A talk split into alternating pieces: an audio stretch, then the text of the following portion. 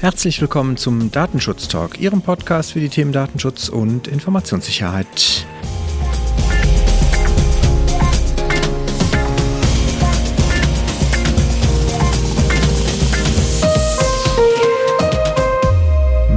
Name ist Heiko Gossen und ich begrüße Sie wieder zu einer weiteren Themenfolge. Wir knüpfen an unsere Reihe zum Thema Datenschutz und Microsoft an und wie in den letzten beiden Wochen auch begrüße ich ganz herzlich an meiner Seite hier in unserem Podcaststudio der Migosense Herrn Fatih Ataoglu. Hallo Herr Ataoglu. Hallo Herr Gossen, herzlichen Dank für die erneute Einladung und auch ein herzliches Willkommen meinerseits. Wir haben ja die letzten zwei Male schon einige Themen, finde ich, doch ganz gut umrundet.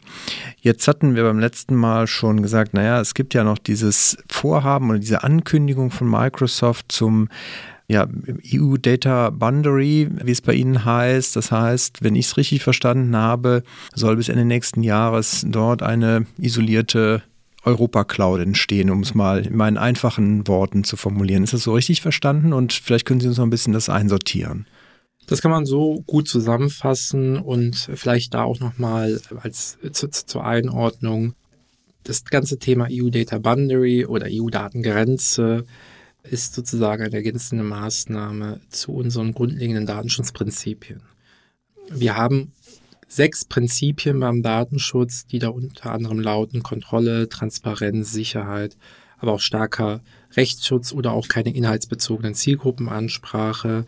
Also gerade bei dem Thema Kontrolle und Transparenz möchten wir Kunden Tools beispielsweise an die Hand geben, um sozusagen auch Datenschutzeinstellungen in den Produkten vornehmen zu können, sodass Kunden auch die Kontrolle ausüben können oder auch eben in Sachen Transparenz. Ja, da hatten wir ja in den vorangegangenen Podcasts ja bereits über die Transparenzberichte diskutiert und genau, und als zusätzliches, zusätzliche Verpflichtung haben wir dieses Jahr unser Commitment zum Thema EU-Datengrenze oder EU-Data Boundary im, im Markt positioniert.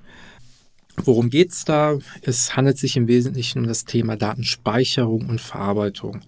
Ich glaube, in den vorangegangenen Podcasts haben wir das Thema Datenspeicherung ja schon näher beleuchtet. Im Grunde bezieht sich diese, dieses Commitment rund um die EU-Datengrenze im Wesentlichen um die Datenverarbeitung, einschließlich Diagnosedaten, dienstgenerierte Daten und Daten, die Microsoft für die Bereitstellung von technischem Support verwendet.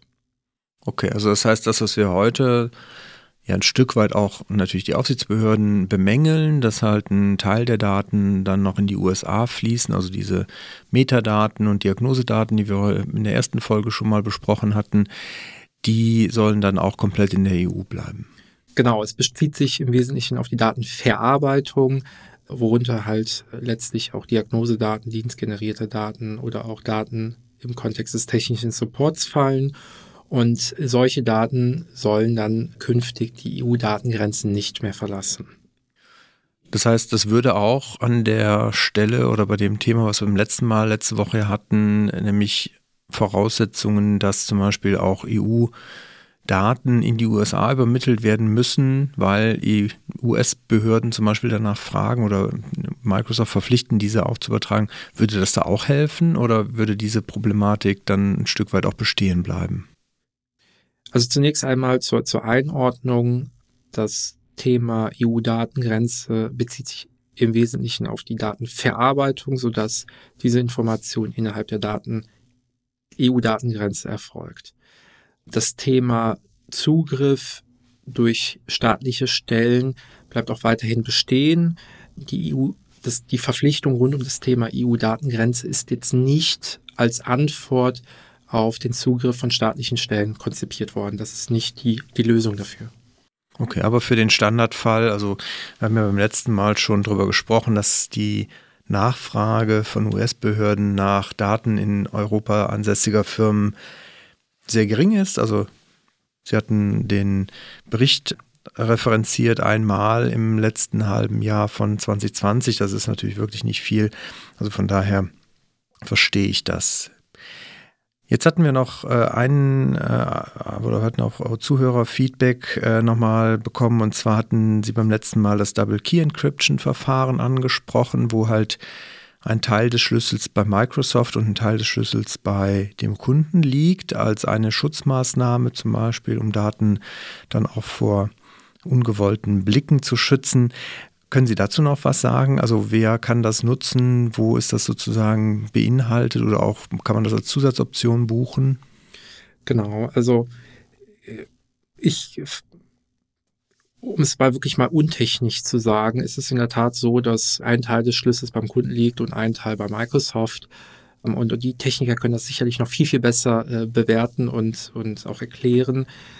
Es ist tatsächlich so, dass das Double Key Encryption Verfahren Teil einer bestimmten Lizenzbestimmung ist, beziehungsweise Lizenz, eines Lizenzpakets. Da wäre immer grundsätzlich die Empfehlung, dass wenn da Interesse besteht, dass Kunden sich an die zuständigen Account-Teams beziehungsweise an den Reseller wenden, um da weiterführende Informationen zu bekommen, ob es in den zugrunde liegenden Lizenzpaketen einfach äh, verfügbar ist oder ob da tatsächlich nochmal zusätzliche Lizenzbestandteile einlizenziert werden müssen. Ne? Okay, aber mit dem Schlagwort Double Key Encryption weiß bei Microsoft dann jemand was anzufangen und kann das auch entsprechend prüfen. Definitiv und um das auch nochmal ein Stück weit einzuordnen, das Verfahren ist grundsätzlich dafür konzipiert worden, um, ich nenne es jetzt mal bewusst, die Kronjuwelen im Unternehmen zu schützen. Es bleibt natürlich eine Einzelfallbewertung, ob man es im Kontext des Datenschutzes einzusetzen hat oder ob es tatsächlich eher für andere Fallkonstruktionen vorgesehen ist. Wunderbar. Jetzt habe ich verstanden, Microsoft hat die ganze Datenverarbeitung von Kundendaten unter ein bestimmtes Set an Datenschutzprinzipien gestellt. Können Sie uns dazu noch ein bisschen was sagen? Wie muss ich mir das vorstellen? Also die übergeordneten Prinzipien, dass wir, und das sind die, die sechs, die ich äh, eingangs erwähnt hatte, ist und da würde ich gerne mal eins, eins herauspicken, ist halt unter anderem die Kontrolle. Also, dass wir wollen die Kontrollmöglichkeiten in unseren Produkten den, den Kunden überlassen, indem wir entsprechende Datenschutzeinstellungen dem Kunden zur Verfügung stellen, sodass er entsprechend seiner internen Bewertung die Kontrollmöglichkeit ausüben kann. So und ganz konkret bedeutet das, wenn man da mal ganz, ganz, ganz konkret mal in die Produkte reinschaut, wir haben diverseste Möglichkeiten und Features in den Produkten, wo Kunden tatsächlich Einstellungsmöglichkeiten vornehmen können, beispielsweise das Thema Datenlöschung. Ja, gerade in, in, im, im Bereich Teams, was sicherlich jetzt in der, während der Pandemie sehr stark im Fokus stand, gibt es durchaus Möglichkeiten, Retention Policies entsprechend der Vorgaben von äh, in, in, in entsprechenden Kundensituationen einstellen zu können. Das heißt also, da kann ich, also als Kunde, das konfigurieren, wie lange bestimmte Daten in Teams erhalten bleiben, wo, also ich gehe mal davon aus, jeder Kunde weiß dann im besten Fall natürlich, wo er das findet, aber vielleicht können Sie nochmal ganz kurz sagen, wen sollte man dafür im Unternehmen ansprechen, dass es eingestellt wird? Weißt du, was die IT, muss das der Datenschutzbeauftragte machen? Wo würden Sie das verorten? Wer hat da typischerweise den Zugriff? Also idealtypisch, wenn man sich mal ein Unternehmen anguckt und die Rollen sich da mal anschaut, erleben wir häufig, dass der Datenschutzbeauftragte die Vorgaben macht, beziehungsweise im Rahmen seiner Datenschutzbewertung die Vorgaben definiert und idealtypisch die IT dann in die Umsetzung geht. Das heißt ganz konkret, der Datenschutzbeauftragte definiert entsprechend seiner Bewertung die, die Aufbewahrungs- und Löschfristen und anhand der technischen Möglichkeiten, die wir in den Produkten anbieten, beispielsweise wie die, wie die Retention Policy in Teams, kann dann können dann unternehmensspezifische Aufbewahrungsfristen dann individuell angepasst werden. Jetzt ist, wie Sie schon richtig sagten, Teams natürlich ein, äh, ein, ein äh, quasi heiß begehrtes Produkt gewesen in der, in der Pandemie. Ich habe aus meinem Wissen heraus oder aus meinen Recherchen heraus zumindest verstanden, dass Teams selber aber am Ende gar nicht diese Daten speichert, sondern dass die dann wiederum in in einem angebundenen, aber für den Kunden erstmal nicht direkt sichtbaren SharePoint liegen. Ist das so richtig oder habe ich da was missverstanden? Genau, also Teams selbst speichert jetzt nicht Chat-Informationen oder, oder, oder Dateien, die man über Teams ja durchaus teilen kann, sondern die Datenspeicherorte der Chats sind an der Stelle Exchange Online, beziehungsweise wenn es um Dateien geht, die tatsächlich über Teams versendet werden, ist dort der Speicherort SharePoint inklusive OneDrive for Business. Darüber hinaus äh, verfügt halt letztlich Teams auch umfangreiche Möglichkeiten der Administration, welche dann individuell angepasst werden können. Wenn ich jetzt als Unternehmen, wie gesagt, wir haben ja jetzt verschiedene Dinge schon besprochen, aber als Unternehmen muss ich ja auch ein Stück weit mich an so Cloud-Services vielleicht noch gewöhnen. Vielleicht bin ich da noch nicht als Unternehmen so erprobt und äh, bin vielleicht noch gewohnt, dass alle Systeme hinter meiner eigenen Firewall stehen und dadurch ja schon mal einen gewissen Grundschutz genießen, weil halt erstmal nicht jeder direkt auf dieses System zugreifen kann. Jetzt ist es bei Cloud Services ja etwas anders. Da sind erstmal diese Systeme im Internet verfügbar und das führt natürlich im Zweifelsfall zu einem gewissen Risiko, dass wenn ich einen Fehler in meiner Konfiguration mache, dann plötzlich schon quasi für meine Daten vielleicht ein offenes Scheunentor ins Netz stelle, was eigentlich kein Unternehmen wirklich will.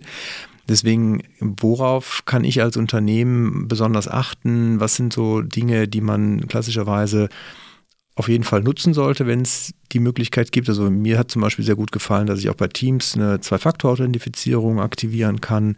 Und vielleicht gibt es auch noch andere Dinge, wo Sie sagen, das sind auf jeden Fall Punkte, auf die sollte man achten, wenn man halt die Dienste einrichtet. Genau, also wir sind zunächst einmal davon überzeugt, dass es heute nicht mehr ausreicht, Netzwerke durch eine Mauer nach außen zu schützen und davon auszugehen, dass jede Person darin eine Berechtigung hat. Daher ermöglichen wir mit unseren Tools und Lösungen einen, den sogenannten Zero Trust Ansatz und im, im Zuge des, des, wie Sie schon richtigerweise gesagt haben, äh, Stichwort Multifaktor-Authentifizierung, ähm, ist das definitiv empfehlenswert. Was heißt das konkret? Für den bestmöglichen Schutz der Daten empfehlen wir schon lange traditionelle Passwörter mittels einer zusätzlichen Authentifizierung abzusichern, also das sogenannte Multifaktor-Authentifizierungsverfahren einzurichten. Gibt es darüber hinaus noch Dinge, die man, äh, wo Sie sagen, da können wir vielleicht auch in die Shownotes entsprechende Hinweise mit reinpacken, wo man so konkrete Konfigurationsmöglichkeiten, die halt bei den Microsoft 365 Produkten einem zur Verfügung stehen, nachlesen kann und so ein bisschen auch die Best Practice äh, Einstellungen sich dann vielleicht abgucken kann, ohne jetzt sich halt selber durch unendliche Admin-GUIs wälzen zu müssen und durch Policies und so weiter.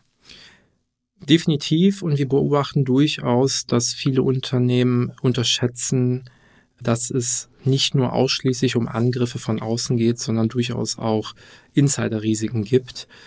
Und innerhalb von Microsoft 365 hilft daher die Funktion oder der Service unter dem Stichwort Data Loss Prevention dabei, vollautomatisch zu überwachen, ob jemand versucht, auf Dateien zuzugreifen, die als vertraulich eingestuft sind über dieses sogenannte Data Loss Prevention Verfahren lässt sich die Freigabe solcher Daten steuern bzw. verhindern.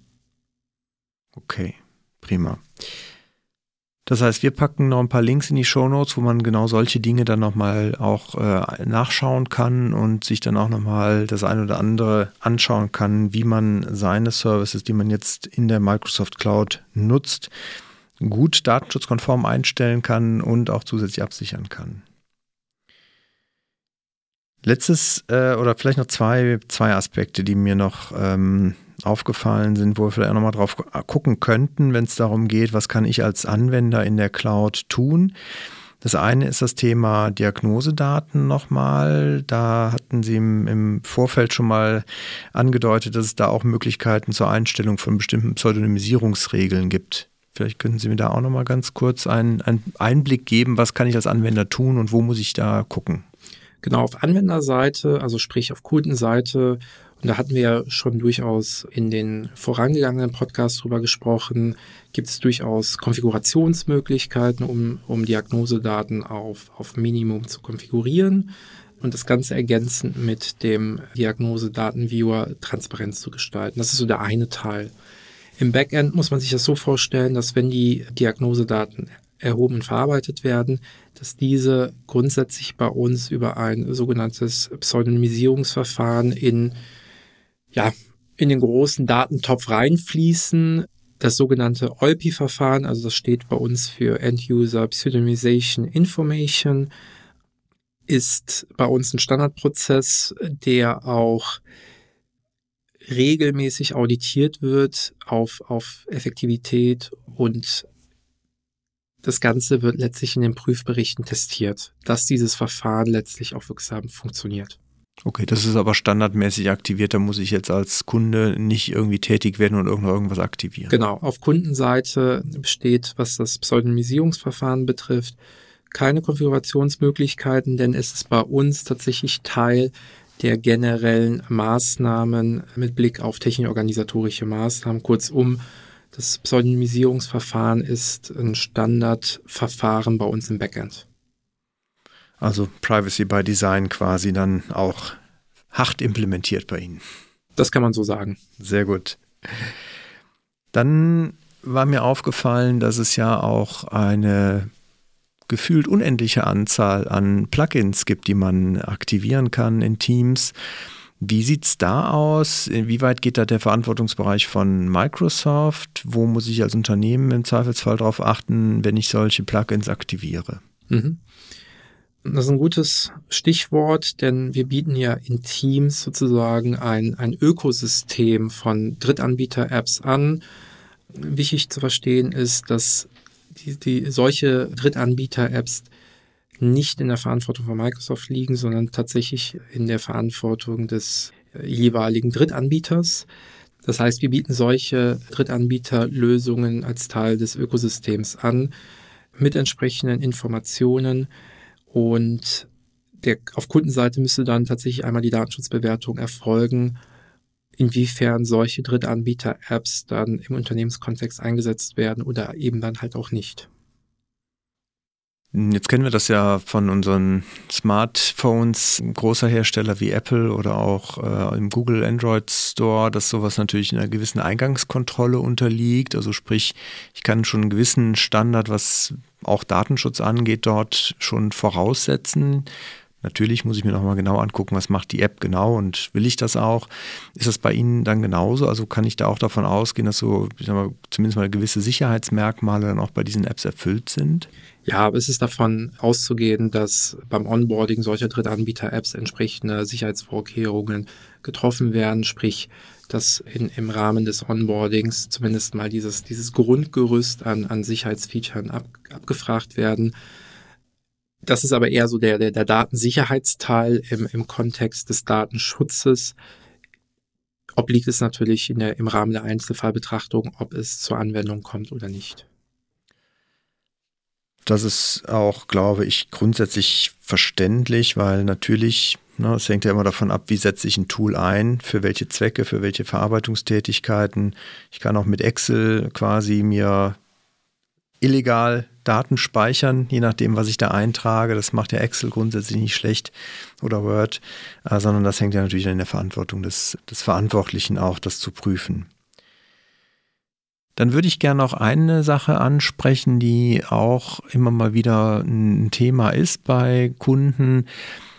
Microsoft entwickelt ja, und es ist ja natürlich auch bei Cloud Services relativ üblich, dass die Dienste ja weiterentwickelt werden. Es kommen also neue Features hinzu.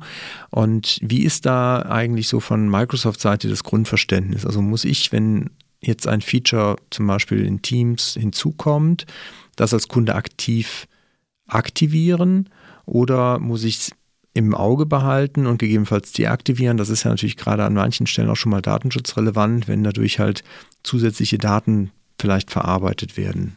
Mhm.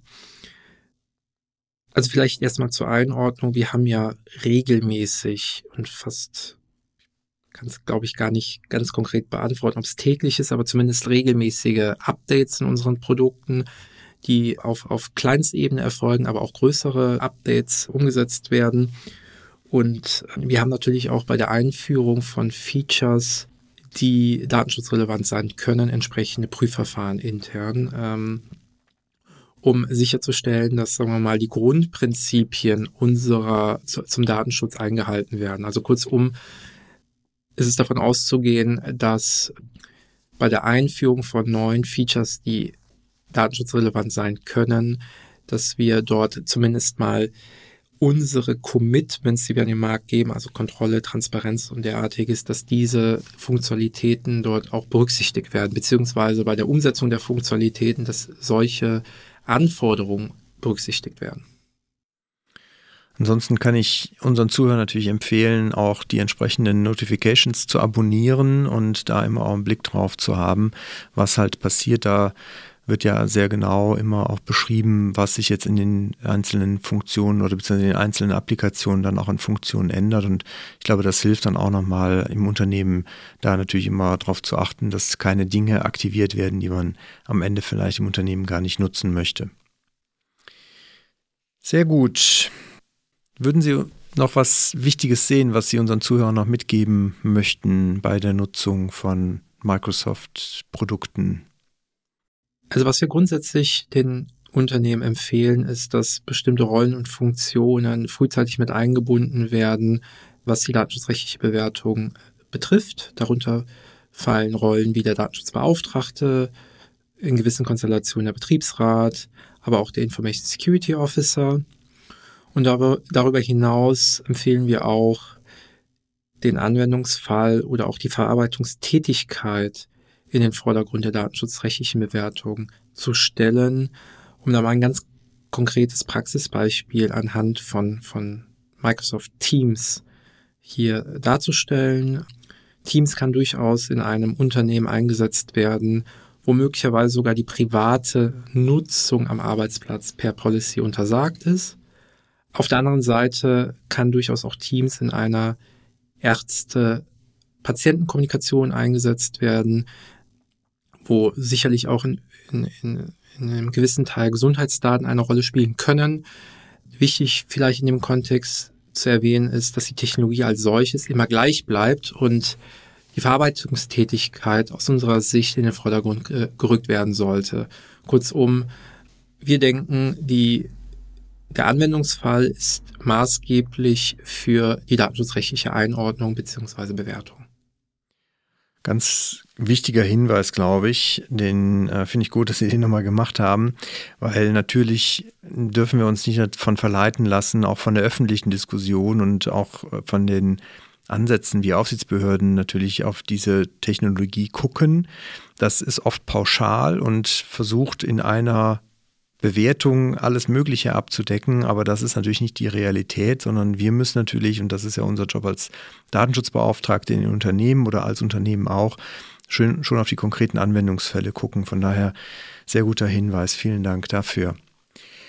Dann danke ich Ihnen ganz herzlich für eine weitere spannende Folge und äh, gute Einblicke in das, was wir berücksichtigen müssen in der Praxis. Besten Dank. Wir haben zu danken. Und dann unseren Zuhörenden wünsche ich natürlich einen schönen Resttag und bleiben Sie uns gewogen. Vor allen Dingen schalten Sie nächste Woche wieder ein, wenn wir dann nochmal auf das Thema Azure Cloud gucken. Also wir werden den Blick über Microsoft 365 noch ein wenig hinaus weiten. Und von daher lade ich Sie ganz herzlich ein, dann wieder dazu zu schalten und zuzuhören. In diesem Sinne bleiben Sie uns gewogen und auf bald.